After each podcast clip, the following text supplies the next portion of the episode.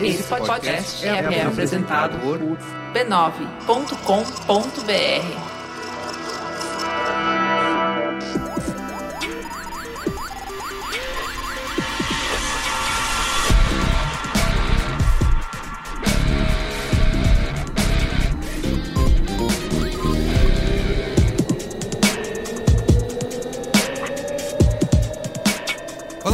sou Carlos Merigo, esse é o Braincast número 314. Estou aqui com meu velho amigo MM Isidoro. E? Olá, amigos do Braincast, saudades de estar aqui. Desde Faz- setembro, né? Desde setembro, desde do lançamento do Eu Estou. Se você tá mal com o governo ou só com a vida, entra lá no arroba Eu Estou no Instagram e a gente vai te dar todo o apoio pra promoção de saúde mental que você precisa. E vai ter série nova agora em maio. Ah, é? De depoimentos de sobreviventes de suicídio, é uma coisa que é bem leve, mas é bem bonito e você pode se relacionar Era lá. o suicídio papo reto, né? Esse, esse aí, exatamente. Então tem dicas lá pra você, pra pessoas que estão em crise, ou só pra você aprender mais sobre o assunto. Se você perdeu esse Braincast, volta lá. Volta lá, eu e PC ouvir. Siqueira falando isso. Muito bem. Estou aqui hoje com duas convidadas super especiais, a Dainara Toffoli. E aí, Dainara, tudo bem? Tudo, tudo bem. Fala aí, se apresenta, por favor. Então, é, eu sou a Dainara Toffoli, eu trabalho com audiovisual há muitos anos, né? Eu me formei em jornalismo e trabalho com audiovisual desde 1990. O primeiro filme que eu participei, assim, eu tive uma sorte, foi o Ilha das Flores, Olha só. onde eu era... assist- Recém-premiado aí, né? Exatamente, é, foi uma experiência marcante, assim, porque todo mundo conhece, então passou a ser, assim, tipo um Sim, cartão de visita. lógico. que eu uso até hoje. e foi uma experiência maravilhosa, depois a gente pode entrar mais nisso. E daí mudei para São Paulo em 93. Sou de Porto Alegre e desde então já mudei trabalhando assim na época com publicidade por causa do Collor, né? Que foi a gente vive o audiovisual como sempre. Quem resolve trabalhar com audiovisual vive os impactos da política na sua Sim. vida o tempo inteiro. Sim. Então daí trabalho como diretora desde 97. Legal. Né, documentário, série de TV, E você tem um filme aí- publicidade. Você tem um filme pra sair em 2019, é isso? Isso, acabou de passar assim a segunda temporada de uma série que eu criei com a Josefina Trota e dirigi com o Luiz Pinheiro, que chama Amigo de Aluguel, Uhum. que eu acho que ainda tá na Universal Play, se você correr lá. e tô lançando, tô acabando a montagem de um longa, que o título provisório é Mar de Dentro, mas eu acho que isso vai mudar, com a Mônica Iose. Então é o filme da Mônica Iose. Muito bem, amigo ouvinte, já marca aí filme da Mônica Iose, pra você conferir ainda esse ano. 2019, que não é o Turma da Mônica, é importante lembrar. Por quê? É a Mônica Iose também. Sim, ela Porque ela é a mãe da Mônica, a mãe né? da no Mônica. Mônica Eu não Laços. sabia disso. Sim. Eu não vi ela no trailer, ela tá no trailer? Tá, acho que aparece muito rápido, mas saiu uma foto agora no Dia das Mães dela com a, Mo- a Mônica com a Mônica. Interessante. Estou aqui também com a Camila Mouri. E aí, Camila? Oi, tudo bem? Tudo bem? Quem é você na fila do pão? Então, eu sou a Camila Mouri, eu também trabalho com cinema já faz bastante tempo. Eu comecei na técnica, então tem um histórico aí diferente. Eu fui assistente de câmera por muitos anos, trabalhando em longa-metragem, e depois eu migrei pro documentário. Então, Uhum. fui estudar fora, estu- estudar documentário, comecei a trabalhar com pesquisa e desenvolvimento de conteúdo. Então, hoje em dia eu faço curadoria de exposições, eu trabalho com desenvolvimento de conteúdo para filmes, documentários, eh, séries, enfim. E trabalho com direção de documentário também, desenvolvendo meus próprios projetos. Legal, muito bem. Olha, estamos aqui reunidos hoje para falar dessa crise, do desmonte, digamos assim, do audiovisual, né?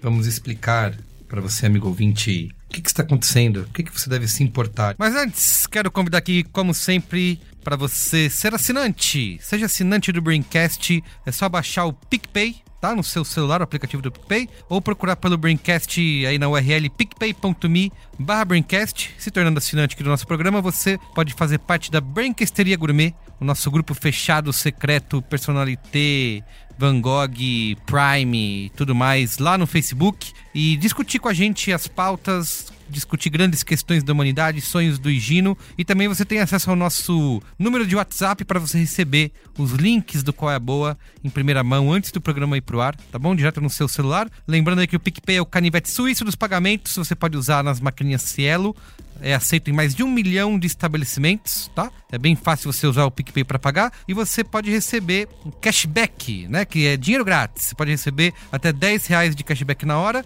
e assinando o Braincast, você também pode já você assina lá, paga o nosso plano gourmet de 15 reais por mês para fazer parte da nossa brinquesteria e pode aí receber esse cashback aí na hora de 10 reais, tá bom? Então, utilize o PicPay para assinar o Braincast, faça o download no seu celular, tem para iPhone ou Android, ou acesse o URL picpay.me Braincast, tá bom? Você sabe que aqui no Braincast a gente vive falando de inteligência artificial e de como a tecnologia pode afetar aí as nossas vidas, né, impactar o futuro. E nada melhor do que contar para vocês aqui no Braincast sobre o lançamento da LG, que é o novo LG K12 Plus, que é o smartphone com uma inteligência artificial que entende todo mundo. Você pode tirar uma foto como profissional, porque o K12 Plus analisa a cena e escolhe o melhor filtro o seu clique. São oito modos para você tirar uma foto incrível, até sua selfie você pode usar inteligência artificial aí. Sai provavelmente, quem sabe, mais bonito, né? Na, na selfie. E além disso, com essa inteligência artificial na palma da sua mão, você vai poder fazer pesquisas, mandar mensagens, ver previsão do tempo, definir alarmes e muito mais, porque você tem um botãozinho ali do Google Assistente, é só clicar e usar, tá? O LG K12 Plus tem som de cinema imersivo, processador super rápido e muita memória para suas fotos e também, é claro, é super resistente para aguentar aí o tranco do seu dia a dia e acompanhar você em qualquer situação. LG K12 Plus, inteligência artificial que entende todo mundo. Vou colocar o link aí na descrição desse Braincast para você clicar e saber mais, beleza?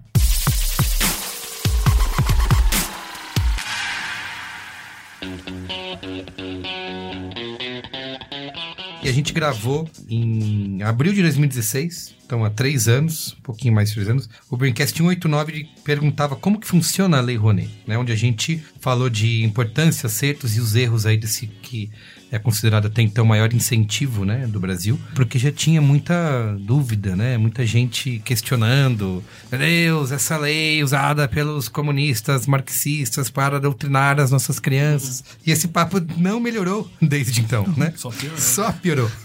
A Lei Rouanet, que inclusive teve várias mudanças também, Várias né? Tirando do audiovisual. Perdeu, própria inclusive, Lei perdeu o nome, né? Não Perdeu se o chama nome, mais Lei Rouanet. né? Muitos limites agora abaixados, né? De Isso. captação. Então, a- o propósito daquele programa era explicar isso, e acho que hoje acho que a gente passa por isso também, né? De ver, explicar esse momento de transição aí de governo que está afetando como que o mercado audiovisual opera, né? Alguém Uhum. pode fazer um breve resumo aí do que, que tá.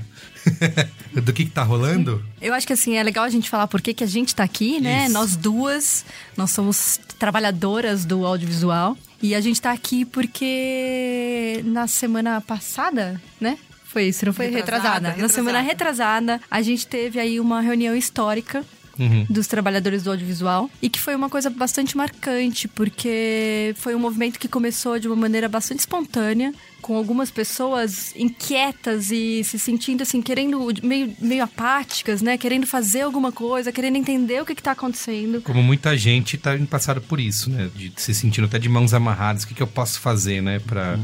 Exata- mudar alguma coisa. Exatamente. E a gente fazia parte de um, de um grupo, algumas pessoas não se conheciam pessoalmente, já tinham trabalhado, outras não tinham trabalhado, só, só faziam parte do mesmo grupo de WhatsApp. E surgiu essa inquietação de falar assim. Gente, quem sabe o que está acontecendo de verdade, né? Nós somos uma, uma, uma classe de trabalhadores bastante diversa.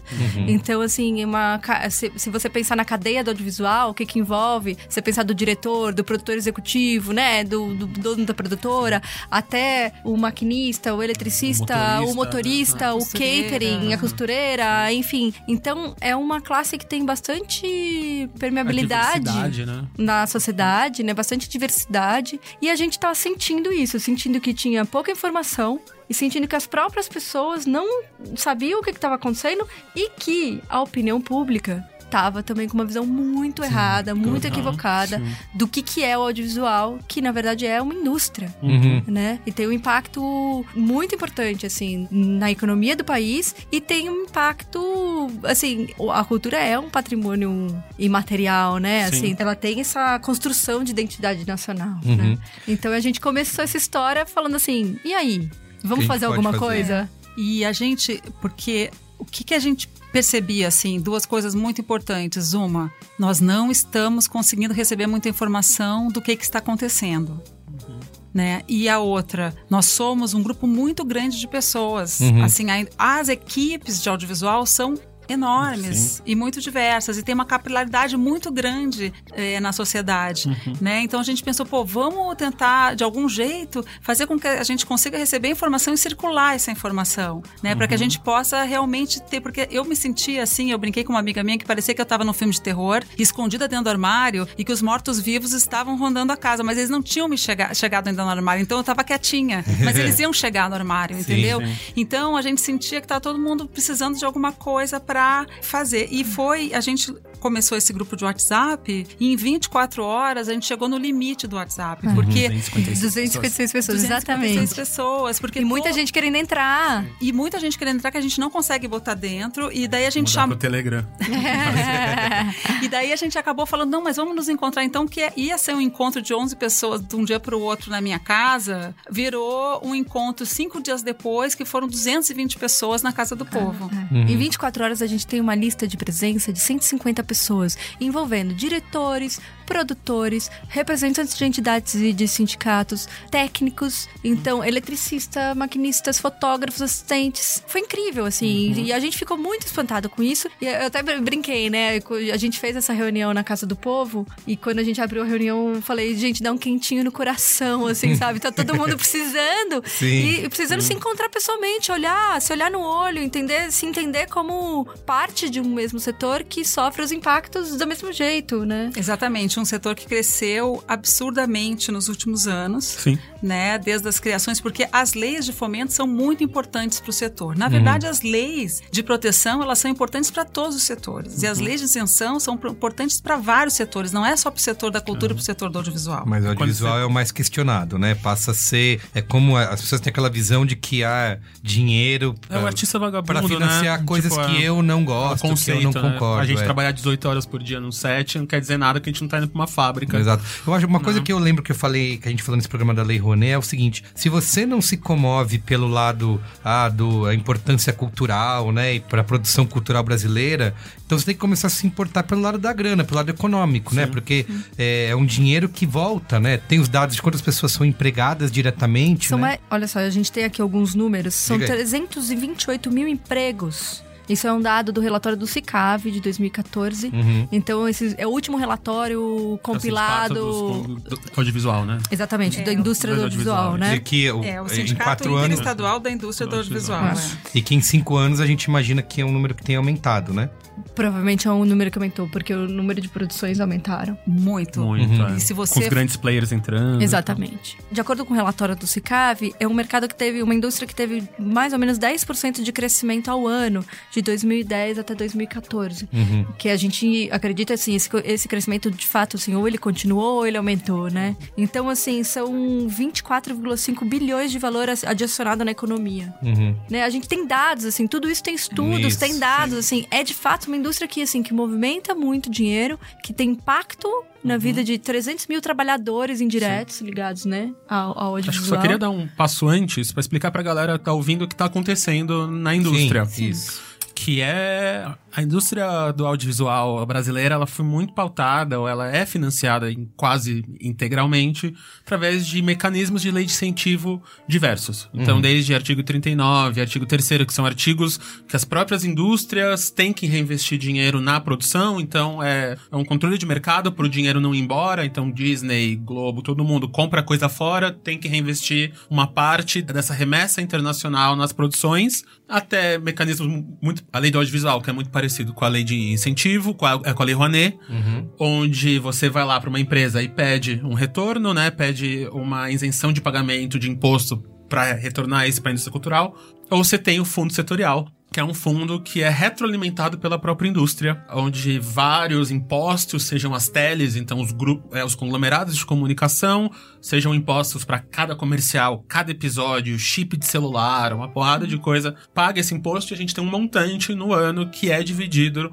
na indústria inteira. Então, seja a criação de escolas audiovisual, né, isso de educação, a cinemas, as produções em si. E distribuição. E é. distribuição. Então, tipo, toda a cadeia, toda a cadeia de produção, a cadeia de Esse é aquele imposto chamado Eu- Condecine, né? Então, é, é, Exatamente. um deles é o Condecine, e aí tem uma porrada de outras coisas e tem algumas tretas que é isso, é sempre as brigas das teles, o que elas estão pagando. Então hoje é um- uma grana que a gente tem ali de um bilhão e pouquinho de reais, quase todo ano é liberado, né? Uns, uns 500 milhões, 600 milhões de produção. O que aconteceu com o governo novo é o governo congelou toda e qualquer saída de dinheiro, direto ou indiretamente, seja a Ancine que tá revendo, seja o TCU que entrou É. com, com questionamentos na Nancine. Então, simplesmente, por várias maneiras, que acho que as meninas vão explicar um pouco melhor, a gente tá sem dinheiro pra fazer produção. Tá, Porque- tá paralisado. Tá paralisado. A, é, a paralisação, ninguém falou assim, paralisem. O governo Sim. não falou paralisem, o TCU não falou paralisem, mas o que acontece é o seguinte: como a gente trabalha com dinheiro público, a Ancine é uma agência que fomenta e regula. Uhum. né? Então, na parte de regulação, existe a prestação de contas. E a prestação de contas, ela é nota a nota. Né? O que, que acontece com Nota fiscal, né? nota fiscal, Você dois, comprou uma coisa... X reais de lápis, não Ah. sei quanto de água, não sei quanto de gasolina, não sei quanto de transporte, são milhares de notinhas, tanto que no não pode ter cinema álcool, não pode cigarro. É, uma- é, exatamente. E tanto que no cinema tem uma função que chama controller. Que antes de ir para o contador ou Uhum. qualquer coisa, tem uma pessoa do filme que só trabalha com essas notas e vai controlando tudo isso, porque realmente é uma fiscalização muito forte. Então, o que, que acontece? Como tudo que é dinheiro incentivado para pesquisa científica, para o cinema, para outras questões. Então, essa prestação de contas, ela que vem acontecendo desde o início da Ancine, o fechamento dessa prestação, quer dizer, a Ancine dizer para você, ok, você está kits com o governo, tá tudo certo com o teu projeto. Começou a ficar acumulada. Então foi criado e o ao mesmo tempo o ci- o cinema e o audiovisual foi que foi aumentando muito a produção. Então foi criado um cine mais simples, Uhum. que era uma maneira de fazer por amostragem, fazer essa verificação por amostragem de projetos. Mas claro que todos os projetos, quando são entregues para a Ancine, a prestação de contas, são entregues com a perspectiva, o produtor tem a perspectiva de que ele vai ser sorteado para ser verificado. Então você tem que estar com tudo super assim. correto. E então o que, que acontece? O TCU agora ele questionou o Ancine mais simples, questionou a eficiência do Ancine mais simples e não só questionou essa eficiência com esse acórdão que eles colocaram, como pediram alteração de alguns procedimentos de verificação e de utilização de nota, que não são execuíveis na nossa indústria. Porque a gente, nós somos uma indústria. Sim. Né? É, quando você monta uma produção, é uma quantidade de profissionais muito grandes, não só os que trabalham, mas o que a gente gera no entorno, lojas de tecido, papelaria, restaurante, supermercado. Quer dizer, é uma, dependendo do tipo de projeto, nós viajamos para uma cidade e, cidade, e é. movimentamos economicamente a cidade. Então, imagina a complexidade disso. Uma das questões que surgiram é que o produtor, por exemplo, normalmente o produtor ele é CNPJ da empresa e ele, ele ganha também pelo projeto. Às vezes o diretor é sócio da empresa.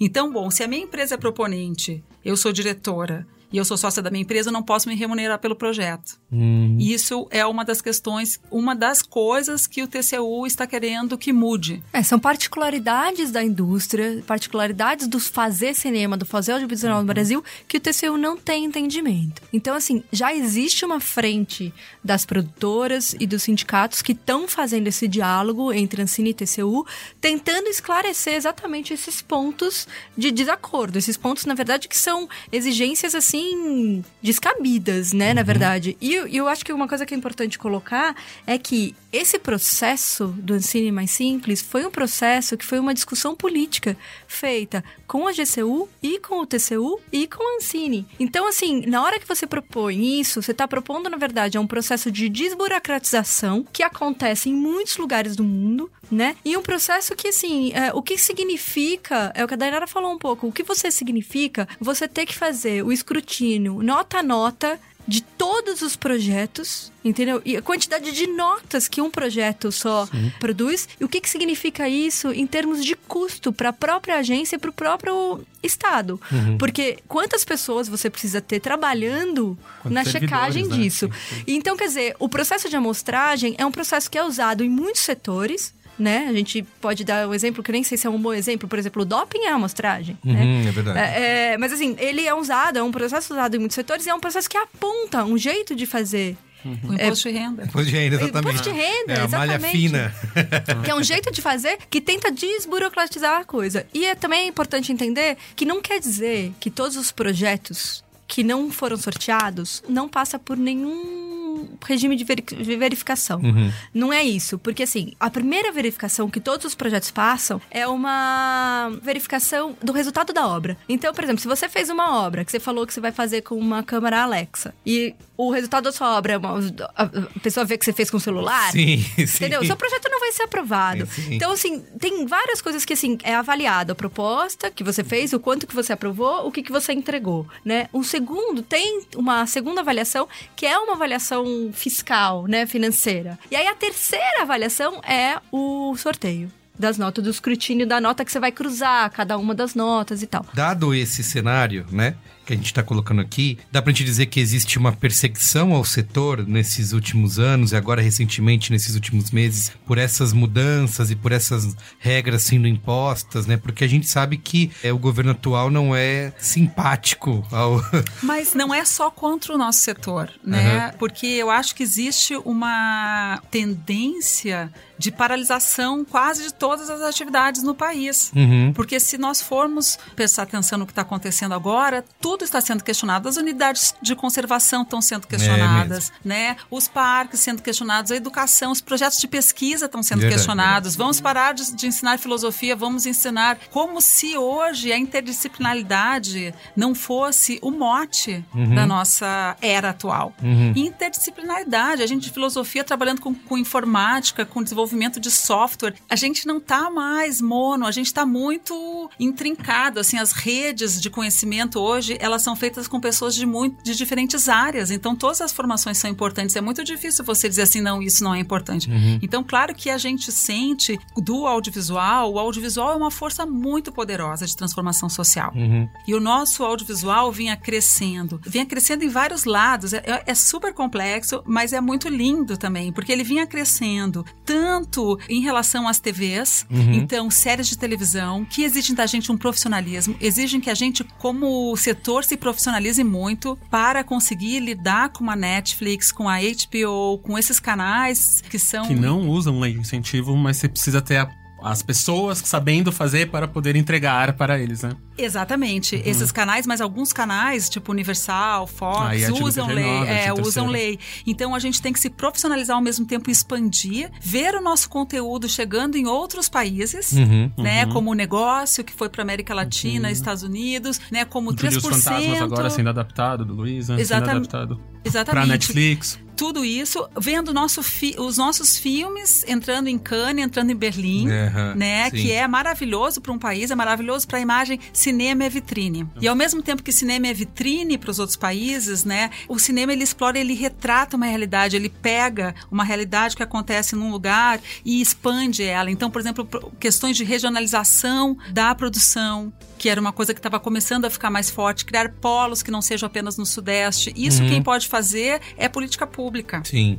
né? E é importante. É importante financeiramente, até economicamente. Vamos distribuir o dinheiro por regiões, mas não é só isso. Porque o Brasil é continental e se enxergar na tela é muito importante. É, é verdade. Eu queria colocar só dois pontos. Primeiro é histórico da Ancine. A Ancine, desde a sua criação, foi sempre um caso bem complexo, porque o Barretão, né, ele lá atrás, ele falou um negócio que eu até concordo em certos pontos, que a Ancine fazia muito mais sentido estar no Ministério de Indústria e Comércio do que de, de Cultura, pelas essas particularidades de grandes dinheiros, grandes coisas, de fluxos até de dinheiro, de ter acesso ao BNDES, ter acesso às coisas que estão lá atrás. A gente já teve essa discussão, então a Ancine, desde a criação da Ancine, Ancinave, todo o processo foi sempre uma rusga de cultura e indústria, cultura e indústria.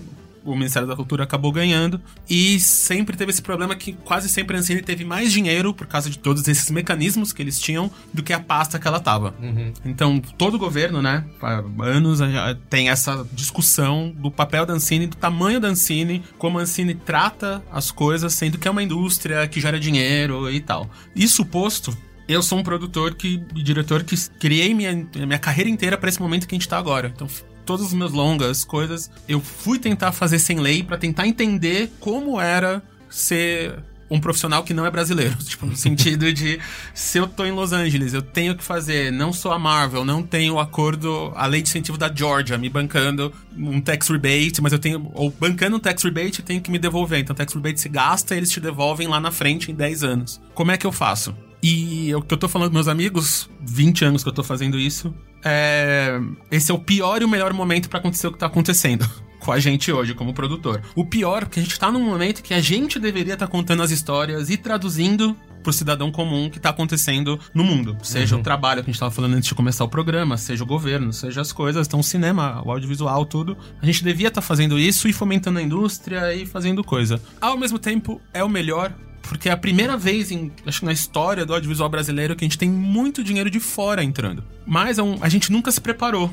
Então esse não, não teve um fade in, fade out, né? Não teve uma transição de tipo. O meu negócio inteiro tá baseado nesse, seja os canais, seja as produtoras. E a gente tá indo agora pro modelo Netflix, HBO, Amazon, Apple, Spotify. Todo mundo que tá produzindo e tá colocando dinheiro e tá fazendo as nossas histórias irem mais longe. Só foi corte seco, pá, pá. Então a gente não conseguiu se preparar. Então, minha maior preocupação hoje é esses 300 mil trabalhos. Quanto tempo vai demorar? Seja quando voltar a Ancine, seja quando, quando os donos das produtoras, todo mundo conseguir se localizar, ou vir o Ted Sarandos e pedir 40 séries pra gente, e colocar o dinheiro na mesa, que são conversas que estão acontecendo comigo mesmo. Semana passada eu tava com vários desses players conversando. Ted Sarandos, que é o senhor Netflix. É, né, o senhor é conteúdo Netflix. Quanto tempo vai demorar que a gente vai ficar parado? A gente vai ficar parado no sentido todo de criação, desenvolvimento, do motorista da van até o diretor aqui em cima. Se a Ancine não voltar, o Ancine voltando. Mas sabe uma coisa que eu acho que é importante colocar? Quando você fala, legal, os players estão chegando, né? Mas eu acho que tem uma coisa nessa história toda que é muito importante, que é o seguinte: você entender a política cultural como uma área estratégica Sim. entendeu? De desenvolvimento do país. Então, o que acontece? O que acontece também que a gente tem que pensar é que, assim, quando a Netflix chega e faz uma produção aqui, o filme é dela. O direito autoral é dela. Então, tem uma questão também, assim, de propriedade intelectual, do que, que a gente está produzindo, do que, que- quem está produzindo e da onde vem o conteúdo. Porque também, Mas você não acha que tem uma questão também da gente ficar muito preso a só uma maneira de produzir? E aí o que tá acontecendo também é um pouco disso? De, tipo, a gente não ir num Funcine, a gente não colocar. A gente produtor, tipo, colocar o nosso na reta, sabe? De a gente bancar uma, uma produção pensando em eh, propriedade intelectual, pen- pensando em, em- ganhar lá na frente, não ganhar na, na ponta inicial. Mas acontece que aqui, para o produtor. A gente pensando em produtor grande, tá? Não, não produtor de, de cultura.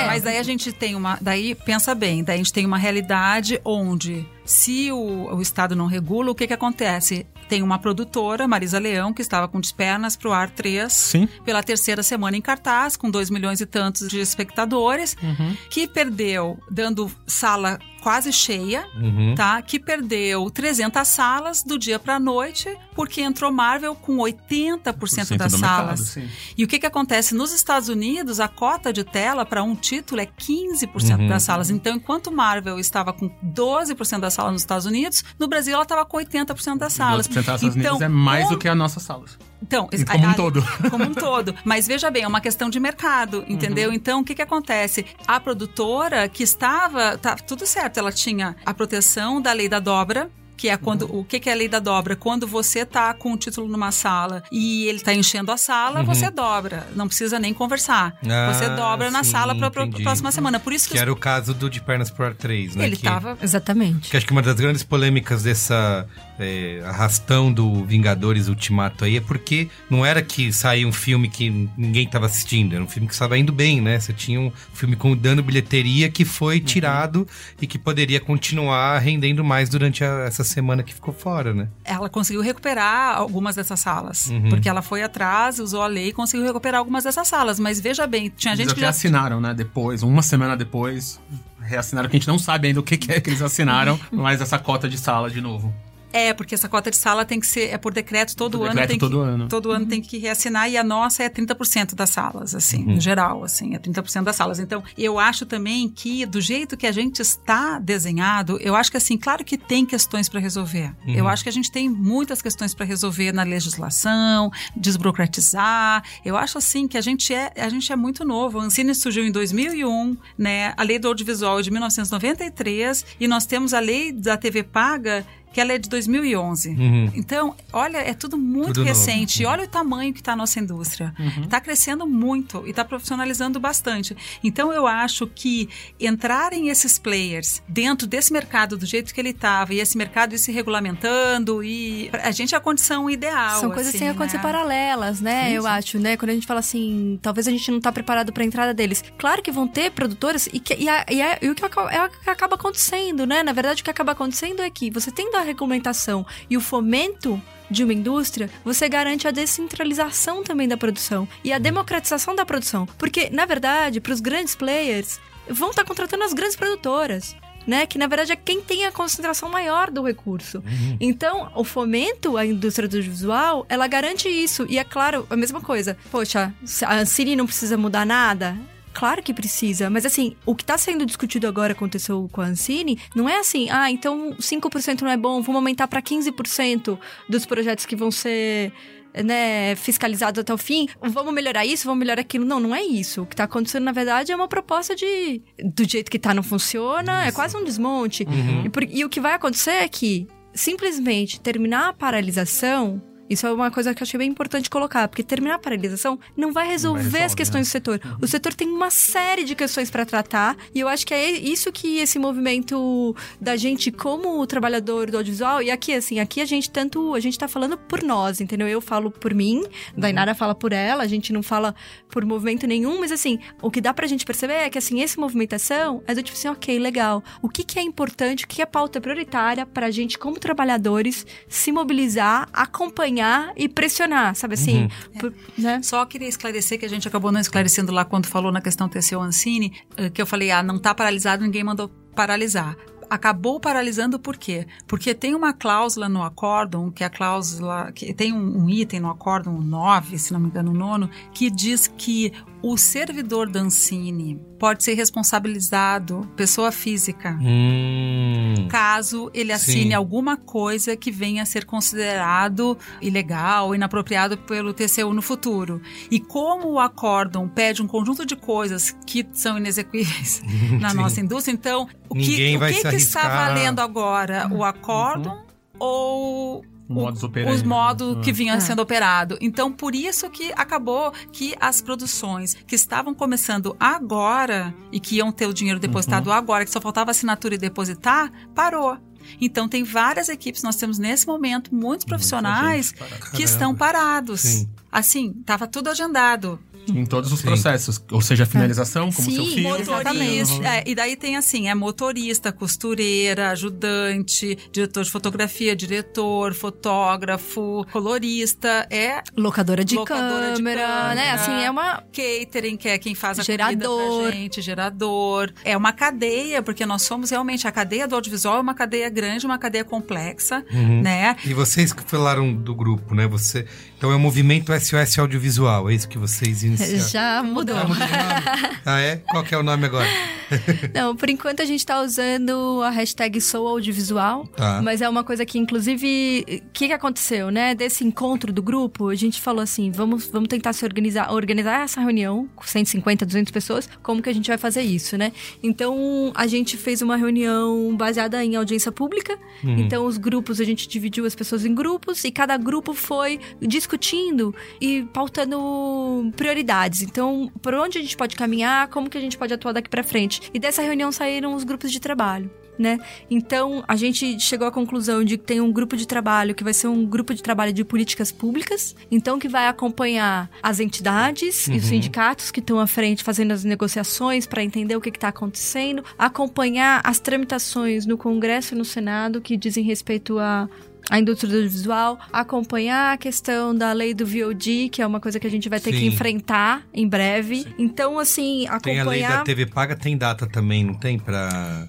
Qual das leis? Então, na verdade, a lei do audiovisual que tem data, Da lei a lei do audiovisual. audiovisual, ela a princípio expiraria agora no final do ano, Uhum. né? E a lei da TV paga, a questão é outra. A questão é que a lei da TV paga, ela faz com que os canais estrangeiros que investam aqui, eles tenham que fazer coprodução, produzir no Brasil. né? Essa é a lei. Tem que ter uma cota de tela para produto brasileiro. São, de 30 são- é, são- é uma, é uma cota de investimento que eles têm que devolver pra produção. Eu, no prime time deles, eles têm que ter três horas por semana de produto brasileiro. Exatamente. Então, o que, que acontece? A questão é que o VOD não é TV. Que é o Video On Demand, né? Que é a Exatamente. Netflix, que é a Amazon Prime. Que é Netflix, Amazon Prime, eles funcionam por streaming na internet. Então a grande questão hoje é, apesar de que na lei da TV paga diz que é uma coisa de mercado, quer dizer, qualquer empresa de audiovisual que trabalhe com difusão de produto audiovisual em qualquer mercado deveria cumprir, se você for ler assim ao pé da letra lei. Mas acontece que está se discutindo a regulamentação do vídeo on demand. Então, uma das questões é que ele se enquadre na lei da TV paga, porque a gente sabe no nosso dia a dia que a gente vê muito streaming, né? Isso. Na verdade, as próprias TVs HBO abriu o HBO Go, Uhum. né? Tem Vivo Play, Universal Play e, e todo mundo tá a indo HBO pra já streaming. Cumpre isso pela TV paga em si, né? É, mas, é, mas teoricamente, se as TVs pagas, se isso não é regulamentado, isso é o grande risco, né, do VOD. O Barretão, até essa semana, na audiência pública que estava discutindo isso, falou isso. Falou, gente, o VOD é um mercado. Não tem por que não ser o mercado regulamentado. hoje, É né? um mercado. Então, o que acontece, o risco, o grande risco é que as TVs, eh, por assinatura, a cabo, podem simplesmente migrar e se tornarem VOD. Uhum. Entendeu? Então, esse é um movimento que é, inclusive, pode ser uma tendência, né, daqui pra frente. Por isso que é tão importante regulamentar isso. É, e que paguem o imposto do Condecine, porque esse imposto que foi um imposto criado para gerar produção audiovisual, Sim, que né? É um formato que todos os países que eu vou, todos os países que eu converso querem replicar. Tipo, a, a sacada do Condecine, a sacada do FSA, não tem país o que eu vou, setorial. o fu- fundo setorial, que não quer, os produtores ou as entidades não querem duplicar, porque normalmente, assim, você vai colocando em perspectiva, que eu falei Marvel e tal, não tem lugar do mundo que não tem algum tipo de incentivo fiscal. O que muda é o mecanismo. Então, quando eu trabalhei na Austrália, estavam filmando Super-Homem lá, Super-Homem ganhou 100 milhões de dólares da Austrália de incentivo para ser filmado lá. Mas só que não é um incentivo igual ao nosso, que é o, a indu- é o governo te pagando na frente o que você tem que fazer. É o tax rebate. Quase todos os lugares são isso. De gasta 200 milhões aqui, que 50% a gente te devolve em 10 anos, mas você gasta antes. Então, é, nos Estados Unidos, isso é em estados. Então, a Georgia, que hoje são filmados filmes Sim. da Marvel, fez um acordo com a Disney pra fazer isso. A Inglaterra fez um acordo pra, com a Disney e com X outros estúdios pra fazer todos esses, esses tipos de incentivo. A Califórnia, o Canadá, todo mundo tem porque é isso. Tem um amigo meu que brinca, onde passa uma equipe de cinema, nem grama mais cresce. Então, porque, tipo, é muita gente. Sim. É, né? A gente É. né, É fica impacto fazendo. tanto, é, né? as- os nossos rituais todos demoníacos ali, pagões.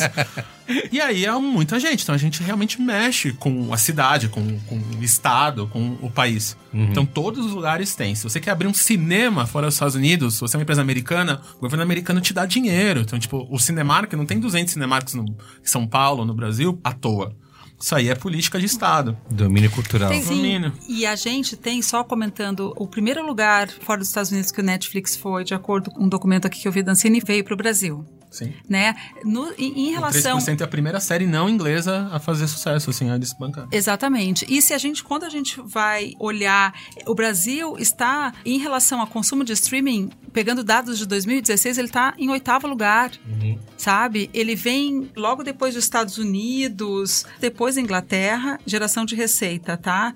Estados Unidos, Inglaterra, China, Japão, Canadá, Alemanha, França, Brasil. Depois vem Coreia, Austrália, Coreia do Sul, Austrália e outros países, entendeu? Então, nós somos um mercado muito bom. O público brasileiro adora televisão, adora produto audiovisual. Nós somos grandes consumidores de produto audiovisual. Mas por que, que a gente não enxerga como país, como população, a importância disso, né? Porque acho que um dos pontos é, daqui, acho que vocês levantaram nesse encontro, é dessa imagem pública e desses produtores, desses trabalhadores serem vistos como é, inimigos, né? Como se tivessem, sei lá, drenando dinheiro que deveria ir. Então. Primeiro que nesse dinheiro não há, não ia para outro lugar, entendeu? Ele não vai para saúde. É, não, ele não Muita pode, gente- é. Muita gente usa Não esse pode. argumento. Ah, esse dinheiro poderia construir hospitais. Não, Não, não vai construir. não é? Gente, e esse dinheiro, quando a, gente, quando a gente vê a Ah. porcentagem disso com relação ao incentivo de outras áreas, é ridículo. É 0,1%. Sim, exato. Não, é a galera comprar o carro com IPI reduzido, a geladeira. Isso, e exato. falar que tá tudo bem, É, porque é, é bom pra mim, mas os, Então- o 1% da empresa dá pra gente... 0,1%. É, a Eu gente sei que essa é uma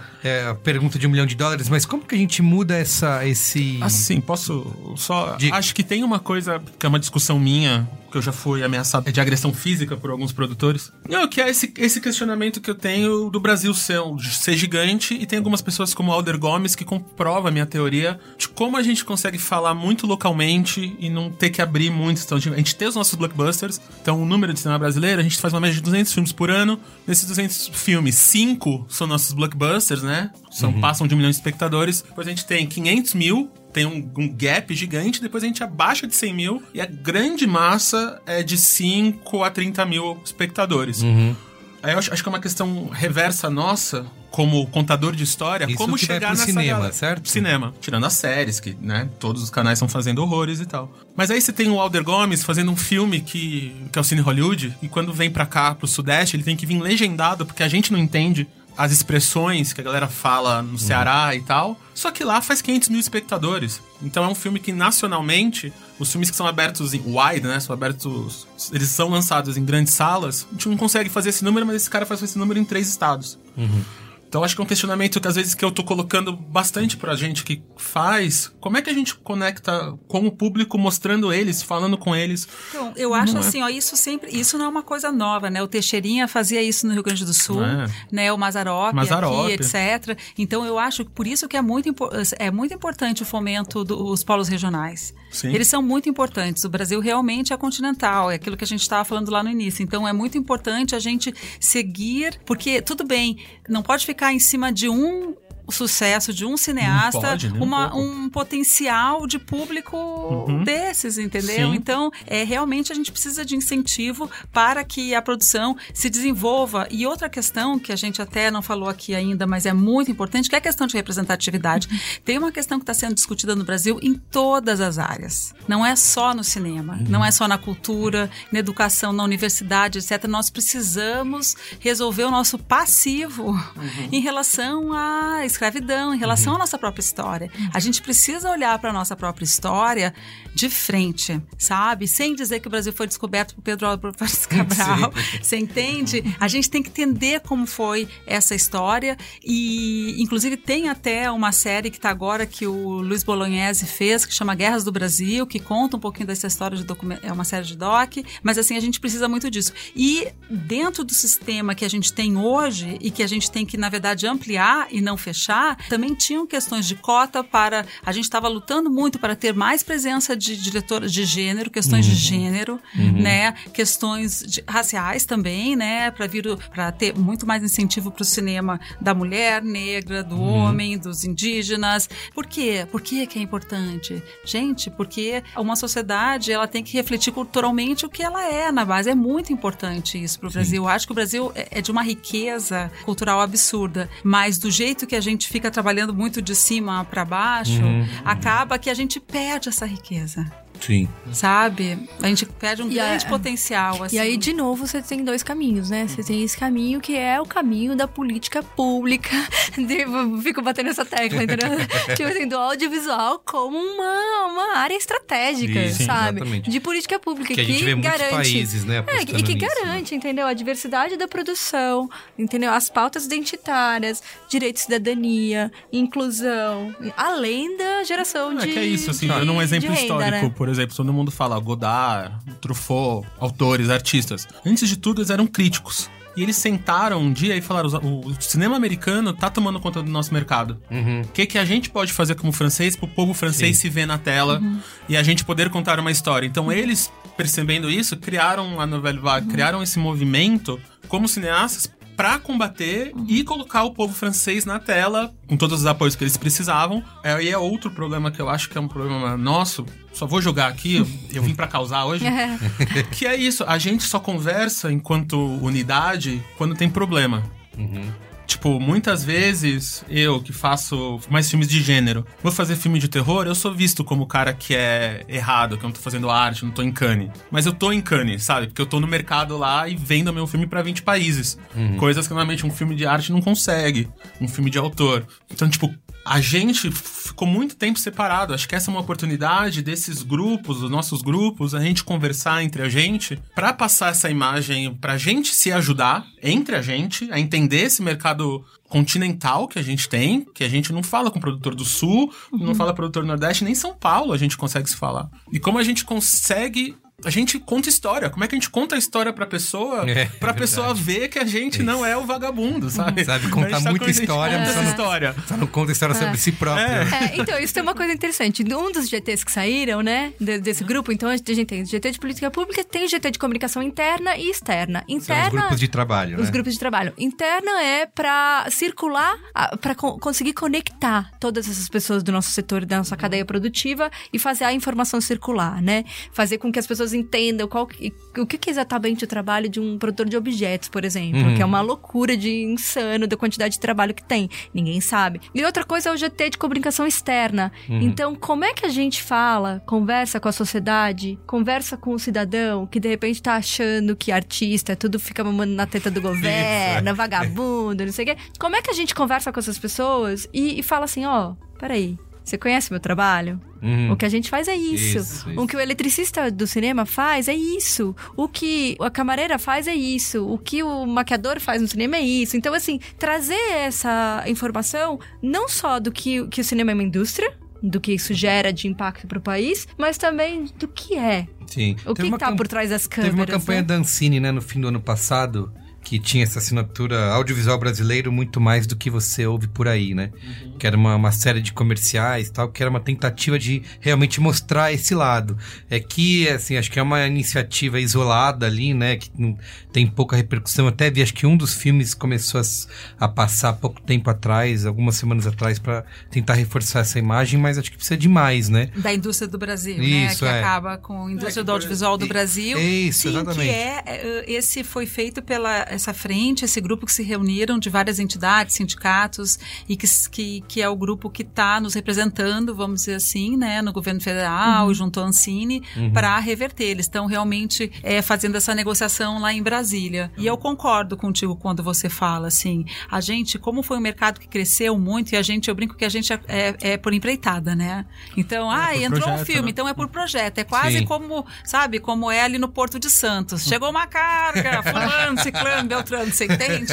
e a gente tem que parar de trabalhar desse jeito, Sim. porque o nosso trabalho é extremamente técnico, né? Ele exige uma formação. Uhum. E é uma formação que a gente tem muito no set mesmo. Tem as universidades e também tem muitas funções que você acaba realmente aprendendo como fazer, sendo assistente do assistente do assistente até você virar Sim. cabeça de equipe. Então, é, funciona de um jeito um pouco cifrado, né? E a gente precisa se comunicar melhor dentro, porque a gente não se conhece, não conhece todas as entidades que tem. Eu mesmo, de 10 dias atrás para cá, eu aprendi muitas coisas, conheci uhum. muitas pessoas. E comunicar melhor para dentro e comunicar melhor para fora. É, porque eu acho que teve um problema histórico que é isso, edital. Edital realmente é concurso, uhum. né? Competição. A galera pode ter visto uma competição. Se você fizer o seu, eu não faço o meu. Eu sempre falo pra galera que. Rola uma disputa, então. Então, eu, eu sempre falo pra galera que o que a gente faz é inclusivo, não exclusivo.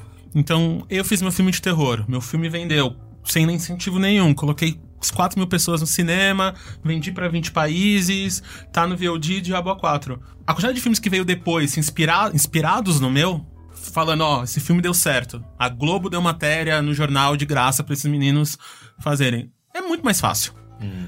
E aí, dá um caso aqui, dá um name drop, por exemplo. Passei, tô com uma. Um, era um filme meu que ia ser produzido na Coreia, que, virou, que vai virar revistinha no México. Passei cinco anos tentando fazer as pessoas lerem um roteiro. Falar, me ajuda, é uma ficção científica musical, não faz sentido algum o conceito desse filme. Então eu preciso que alguém leia pra me falar que faz. E ninguém, cinco anos, ninguém. Eu falei, não vou editar, colocar em edital que não vai dar certo. No fim do ano passado, na Comic Con, conheci o criador do Game of Thrones. Fiquei batendo papo com ele, ele adorou a revistinha. Eu falei, ah, escrevi revistinha, tá? Ele finalizando a última temporada, talvez a culpa é minha, que, que você não tem, que não estejam curtindo. ele parou e leu. E mandou um puto e-mail falando, ó, oh, essa parte, essa cena, muda isso, no geral, é essas coisas. Então, às vezes, o que eu sinto falta na questão pública e privada, né, não pública nossa, é isso, a gente só a gente foi prestar atenção que tava que ia faltar agora. Uhum. Né, quando faltou, a gente não, nunca se falou. Poucas pessoas vieram perguntar para mim como eu fiz cinco longas metragens sem incentivo e, e, e vendi todos para fora. Uhum. Sabe? Então, tipo, você falou da Netflix, vem falar com a produtora grande. As pessoas da Netflix falam comigo, porque eu tô no mercado, eu tô em Berlim, eu tô em Cannes. E eu não sou o Fernando Meirelles, eu não sou o, o Tivita, né? Mas eles estão me vendo lá. Então, tipo, como produtor, como a gente consegue, talvez, achar esse meio do caminho nesse sentido? De, tipo, não é o projeto. Agora, a partir de agora. A O2 tem essa carteira. Como é que essa carteira é viva? Né, Como é que essa carteira vive, né? Tipo, é cinco projetos da Netflix e vai bancar o documentário de índio, que vai fazer e vai bancar, e aí. Mas tudo isso com políticas públicas no sentido de a gente tem que formar a galera. A gente tem, a gente tem 200 milhões de pessoas, 3 mil salas de cinema. Que é isso? O Avengers nos Estados Unidos lança em 4 mil salas. A gente tem é 50% a mais das salas que existem no Brasil. Então tem um problema de base aí, não só produção, que a gente tem que, a partir de agora, com essas coisas, conversar de verdade, assim. De, Sim, tipo, a gente tem um ingresso muito caro, Ingresso, né? né? O ingresso brasileiro, assim, a média é de 0,3% assim da renda per capita, no Brasil é 0,6% da renda Hum. per capita. E também a gente tem assim, sei lá, 47% das cidades não tem sala de cinema. Sim. Sim. Então, realmente também tem essa questão. Mas claro que tem a TV e hoje em dia, às vezes, tem filmes que estão sendo lançados em diferentes. A gente tem outras plataformas, a gente não pode. A gente tem que cuidar para não ficar falando meio que com uma visão muito antiga, mas Sim. hoje em dia todo mundo vê no tablet, no celular, né, É, na TV. Quando a gente no lança cinema, filme, aí, aí já saiu na é. Netflix, né? É. Já virou essa coisa. É. Posso ver? É. Ou no Now, né? Quem tem, O né? Tipo, streaming é muito importante, porque ele vira um grande acervo, né? Sim. Ao mesmo tempo, claro que ele tem uma curadoria que você não tem acesso. Uhum. 嗯 Então é muito importante também que a gente tenha incentivo para ter plataformas. A gente tem outras plataformas tipo MUBI, né, que tem curadorias diferentes para filmes que não vão agradar o Lu, nem Netflix, nem Amazon e tal. E, Mas, é. e que são importantes para a gente como sociedade assistir, né? Mas essa foi uma questão também interessante que surgiu também nessa reunião, uma preocupação das pessoas de falar assim, como a gente faz com que o cinema brasileiro também seja mais visto? Porque às vezes você quer encontrar um filme, às vezes eu quero ver, eu sei que o filme que é, eu quero ver o filme e eu não consigo.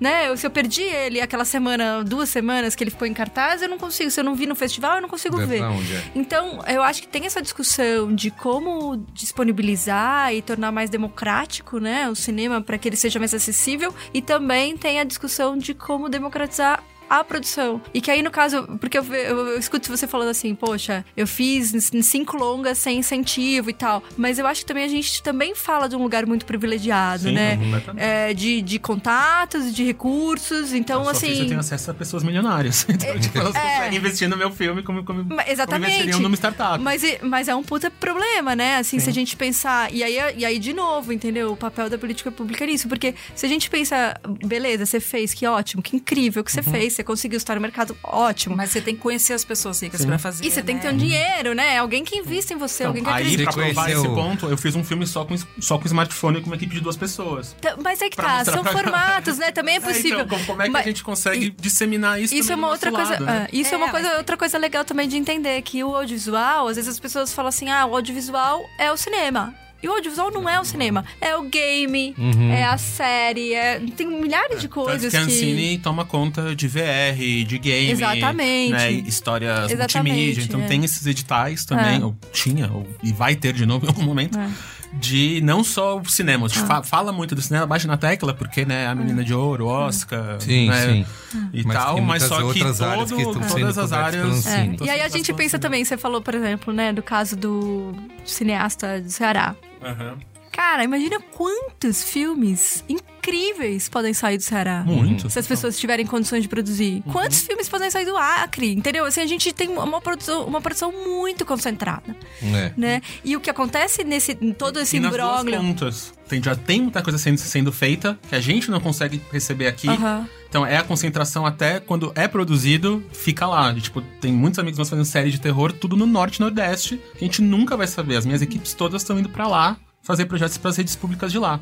E não, não desce pra cá. Então é, é as A duas pontas, consome, né? né? É, distribuição é super importante, é uma outra questão. Tanto que nessa reunião que teve agora recentemente no Congresso, na verdade era um grupo de trabalho, né, que foi alguns representantes do audiovisual conversar. É, o André Clotz até comentou: o meu filme está na plataforma, só que ele não está visível. Uhum. Né? A visibilidade é para outras produções. Sim, então sim. você tem que ter plataformas ou estar numa plataforma, estar com visibilidade Ele também. tá lá no arquivo, mas ninguém acha. Nossa, você tem que ficar navegando 15 minutos, zapeando pra conseguir Que é, e- achar. e tudo é questão, acho que a política pública vem muito quando a gente fez o. Agora eu lembrei, a gente fez o Braincast sobre o 3%. Uhum. Que E era, a gente- como que era o título dele? Era Ficção Científica Brasileira, né? É, exatamente. Por que que a gente... Que eu sou um defensor forte do 3%. Porque eu acho que é formação de indústria. A gente vem de uma indústria que faz um cine... uma arte mais é naturalista, mais novelesca. Teatro de revista, né? O tipo, o- o- a bossa nova, são coisas que são crônicas. E lá, qualquer coisa que você faz um Shakespeare lá fora é um mundo à parte. Você tem que falar um inglês, uma rima, né? Pentatônico ali. Então você já é treinado diferente. Aqui a gente tá com 3%, é a maior coisa que a gente consegue fazer ficção científica no Brasil. Bem feito, a gente só não tá, talvez não tá acostumado. Uhum. Então, essas políticas públicas vêm nesse sentido de como é que eu erro pra lá na frente a gente fazer o Marvel, sabe? Pra lá na frente a gente ter essa galera. Que é isso, tipo, ano passado, acho que foi julho do ano passado, a gente, a gente teve um problema é muito sério de equipe com as séries da Netflix, né? Muita gente não tinha grandes partes de equipe, porque as, os cabeças estavam na Netflix, estavam pagando bem, tinha produção. Acho que foi julho, agosto, estavam as quatro, cinco produções da Netflix produzindo ao mesmo tempo. E as políticas públicas tinham que criar essas pessoas. Então, se a Netflix não vier com 40 séries como eles querem, quem vai ser os assistentes de câmera? Quem vai ser de direção? Quem vai ser essa galera? Não é a tem. própria Netflix vai ter que criar? Sim. E a Netflix pode tomar esse lugar, como ela tá fazendo em Nova York, como ela tá fazendo em Londres, criando os hubs pra pegar a galera Uhum. da região e treinar, como aqui a prefeitura de Paulínia tentou fazer um tempo atrás. É mesmo. E no que que deu isso? Virou centro de produção de novela da Record. Então as novelas bíblicas estão sendo, são sendo feitas todas lá pela Casa Blanca. A Casa Blanca arrendou os, os Triste fim. estúdios, é. Então acho que tem essa questão de, tipo, se o governo não fizer, alguém vai fazer. Porque eles vão precisar de gente e a nossa mão de obra, ainda mais com dólar a 4, 5, é barato. Então a gente quer que a Netflix produza e crie nossas pessoas e fique só nesse ecossistema. E quem não tem 10 dólares, né, a média de uma assinatura Netflix ali, Sim.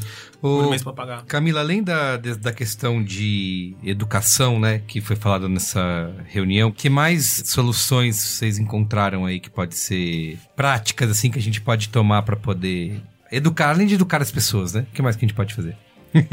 Bom, agora, agora que. Não, agora que começa o trabalho, né? Sim. Assim, essa, a gente foi, fez essa primeira reunião, então os grupos de trabalho foram formados, e agora que a gente fe- conseguiu cadastrar todo mundo que Uhum. quer participar, que quer atuar nos grupos de trabalho. Inclusive, eu acho que a gente pode, de repente, deixar. Um, Claro. um e-mail aqui Sim, no final sim. que se tiver alguém que ter Interessado. que- interessado em participar também dá para entrar em contato com a gente para se cadastrar, para receber informações ou para participar ativamente dos grupos, né? E aí assim, o- o- os grupos agora vão começar a pensar em, em coisas práticas, Uhum. né? Mas assim, tem um, já assim uma série, uma lista enorme de vídeos para serem feitos. Tem um GT também de mobilização Uhum. que está sendo pensado. Então, que tipos de ações públicas a gente pode fazer? Né? É, de ações, sei lá, projeções pela cidade, é, sessões de cinema, ações é, de visibilidade, assim, Sim, sabe, do- da indústria, né? Legal. Eu Pode- tenho uma questão que eu sinto também, que é um outro lado que pode expandir muito o audiovisual brasileiro, que é apostar na internacionalização. Uhum. A internacionalização é muito importante, o estímulo à coprodução com Uhum. outros países. Porque no momento que você coproduz, se você coproduz um filme, por exemplo, falando de cinema, se você coproduz com dois países, esses países já vão distribuir Sim. esse filme lá, entendeu? Então você começa a ampliar mais a distribuição do teu filme, fora que toda a questão de profissionalização também.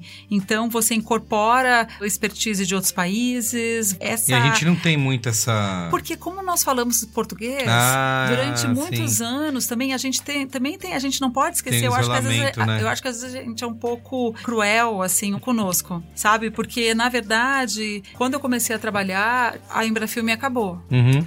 E não tinha cinema mais. e eu me lembro que eu trabalhava na casa de cinema e a gente conseguia fazer um curta a cada dois anos. É, a gente tem que lembrar que esse processo que tá rolando agora, que muita gente pode. Ah, não, não tem. Né?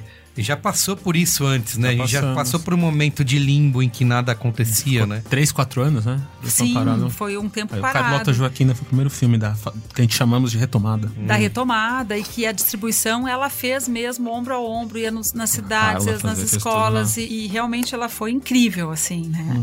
Internacionalização é um papel da Ancine também. É ela assinar contratos de coprodução para desde impostos a, a fazer reuniões, a Apex, que é a, a agência de exportação e importação do governo, é levar o, audio- o audiovisual brasileiro para festivais ou, ou comprar estandes E isso tem com sido essas feito. coisas. Isso- Então, tipo, a gente tem sido feito isso muito bem. Então, a gente assinou cinco acordos com China, África do Sul, entendeu? França, Canadá, Itália. Itália. Então, tipo, a gente tem esse acordo de, de coprodução, a gente falando português, mas são, comercialmente, valem muito a pena. Tipo, o mercado chinês. Pega o Avengers do que eles estão fazendo de dinheiro lá. O Wandering Earth, que é um... Isso, blockbuster Que é, chinês, um black, né? que é um blockbuster chinês, Como que é que um... é em português? Terra Deriva, né? Terra Deriva, pode É. ser, que é um- a terceira maior bilheteria mundial do ano que a Netflix comprou e enterrou. Tipo, ninguém viu o filme fora da China. Só que fez a 700 milhões de Você dólares. acha? Não tá em destaque lá no, na minha Netflix? Tá em Tem muitos lugares Eles que que enterrou que, veja eles não avisaram, assim. Estou muito é que você interessado, vê, aliás. acho que você vê esse tipo de filme de Ah, entendi, científica. entendi. Mas era um, um filme de 700 milhões de dólares de bilheteria. Era pra estar com Lançar indo... Imagina sim. os nossos, como a gente poderia estar. Então, e- esse também é um papel da Ancine. É um papel da Apex, do governo, de pegar os nossos produtos, que é um produto que é perene, né? É um, é um produto que não morre. Tipo, em 70 anos, a gente pode estar vendendo DVD, VOD, Red Ray, o que aparecer. Qualquer serviço. Se a gente fica trocando, então é a entrada de dinheiro no país, é a propriedade intelectual. Uhum. Se- é, seja o meu amigãozão, os desenhos animados, né? Meu amigãozão, Peixonauta, Irmão do Jorel. Irmão do Jorel é um dos desenhos mais vistos na América Latina toda na grade do Cartoon Network. Isso tudo que tá, que a gente não imagina, mas isso tudo que tá em jogo aqui. Tipo, é business, é como a galera fica puta que fechou a fábrica da Ford Isso, e não e fica... demitiu duas mil pessoas, mas não fica puta aqui, Isso, sabe? é verdade. É um bom paralelo aí. Então, tipo, é. O que, tá, o que tá acontecendo aqui é muito mais cruel porque é a indústria inteira, não é só a Sim. fábrica da Ford. Então é esse é- ponto que eu, que eu falei, se você não se importa culturalmente, se importe economicamente, né? Que acho que faz bastante um impacto Exatamente. muito grande aí no que a gente gosta, convenciona se chamar aí da economia criativa, né? Então é, é um tema que você tem que levar a sério. Eu queria divulgar aqui o e-mail que a Camila me passou, que é souaudiovisual.gmail.com, né? Quem tiver interessado em entrar em contato aí com Tem esse algum grupo de- perfil em alguns lugares ou só um e-mail? Por não, enquanto? por enquanto não. Por enquanto só um e-mail. E aí, se quem quiser participar, a gente manda um link de cadastro pra pessoa escolher o grupo de trabalho que ela quer entrar. E aí, cada grupo de trabalho tá se organizando em e-mail e em grupos menores de WhatsApp pra gente poder começar a articular as ações e as pautas prioritárias de cada eixo. Então é isso, gente. Vamos pro qual é a boa?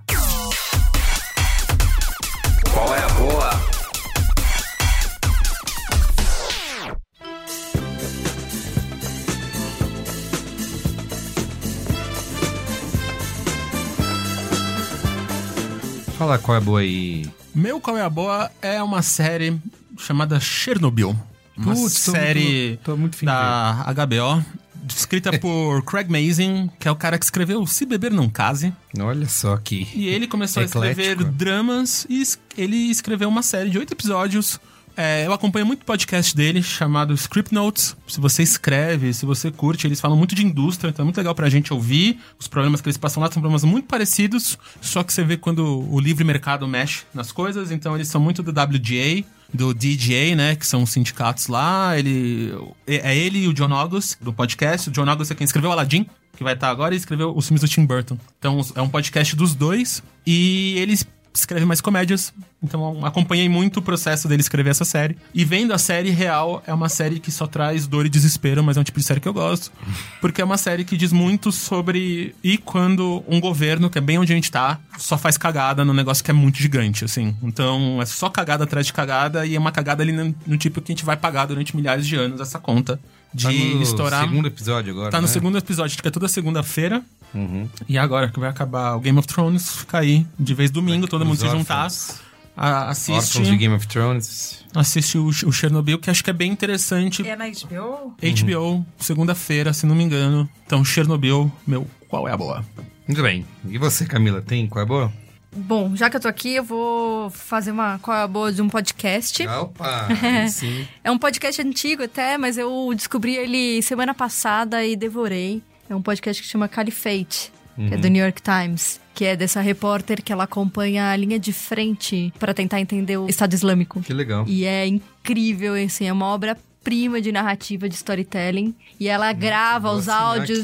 Ela grava os áudios, então se você procurar New York Times Caliphate, você já vai já vai encontrar. E ela, como ela tá na linha de frente, então é assim, assim- que o Isis sai do prédio, ela entra nos edifícios para tentar encontrar do- a documentação. E assim, então você tem a- o áudio real, assim, Nossa. sabe, do momento. E ela entrevista as pessoas, ela entrevista gente que fez parte do Estado Islâmico. Então, assim, é uma obra-prima. Que legal, incrível. Bom, e aí eu, também vou dar uma qual é a boa das plataformas. A gente falou aqui muito de onde encontrar, né, filmes nacionais e tudo. Então tem algumas plataformas que eu acho que são muito legais pra isso. O SP Cine Play, a Taturana Filmes, que é uma plataforma de mobilização social, o Videocamp e o Afroflix, que é uma plataforma específica pro audiovisual negro. Então acho que são aí quatro plataformas muito legais assim da gente ver. E tem o vídeo nas aldeias também, né, do projeto do Vansan Carrelli, que é maravilhoso também, que eles têm uma plataforma que dá pra ver alguns vídeos produzidos pelos indígenas.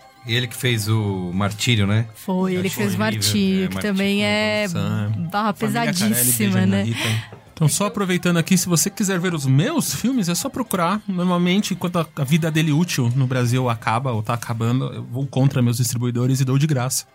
Então, meus filmes estão no YouTube, estão no Facebook. O Diabo Mora Aqui, o de Terror. A Maré, um musicalzinho fofinho pra você ver com o crush aí, tomando um vinhozinho nesse inverno que tá entrando. Feito com iPhone. E tem vários outros aí, então procurem e assistam de graça, por favor.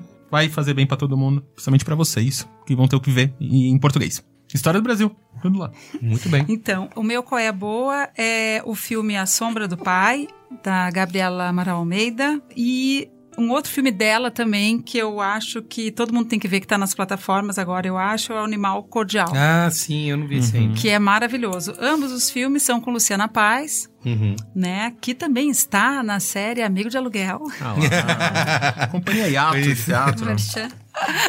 Merchan. Animal Cordial eu já vi. O Sombra do Pai eu não vi. Vou ver agora. E tô louca pra ver, porque ouvi falar super bem. E eu queria dizer também que. É o Stephen King na periferia paulistana. É.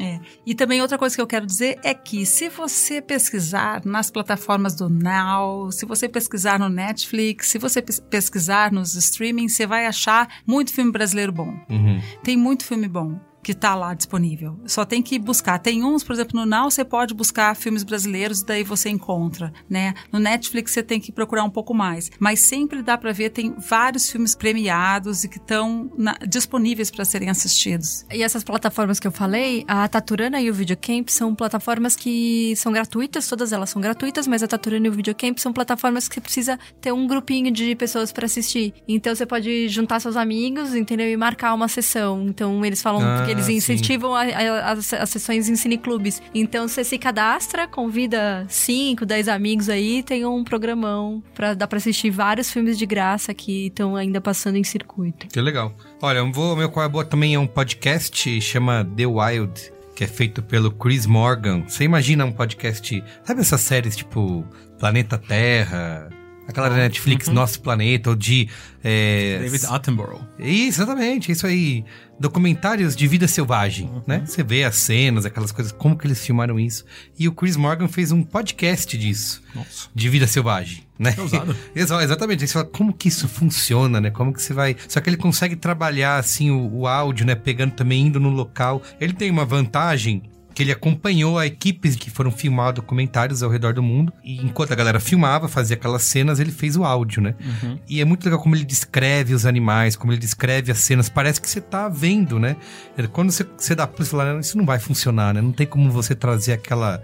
é, mas ele consegue, através desse trabalho de áudio, pegar essa mesma atmosfera dos documentários mesmo, né? Como se você estivesse vendo aquela cena, ele vai contar a história de... Ele pega essas curiosidades de como filmar, por exemplo, um tigre raro na China que o cara passa três meses num buraco comendo amêndoas, saindo duas vezes por dia só pra ir no banheiro, pra conseguir aquela única cena que durou, sei lá, 15 Segundos, segundos, né? segundos, o cara passou três meses no buraco. Então, um trabalho super incrível é, de narrativa mesmo, né? no- E depois no- falou que, o, que a indústria do audiovisual só tem vagabunda, né? Exatamente. o cara passou três cara vezes no três buraco. vezes no buraco pra filmar Pra 15 te segundos de mostrar o tigre. tigre, exato. Acho que Filmar bonitinho, animais é uma loucura. né? Então é isso, ó, The Wild, tá? Feito pela uma rede que chama Qual, K-U-O-W. Cast. Eles fazem parte da, da NPR, tá? Então tá. Ah, NPR. Tá explicado. Então é isso. É isso, gente. Espero que a gente volte daqui a um, um tempo a falar de novo desse assunto. A discutir o que, Até que, lá a gente vai estar fazendo Avengers o que, que brasileiros. mudou. ver. Espero que incrível. sim. Tá bom, valeu, gente. Obrigado, hein? Valeu. Valeu.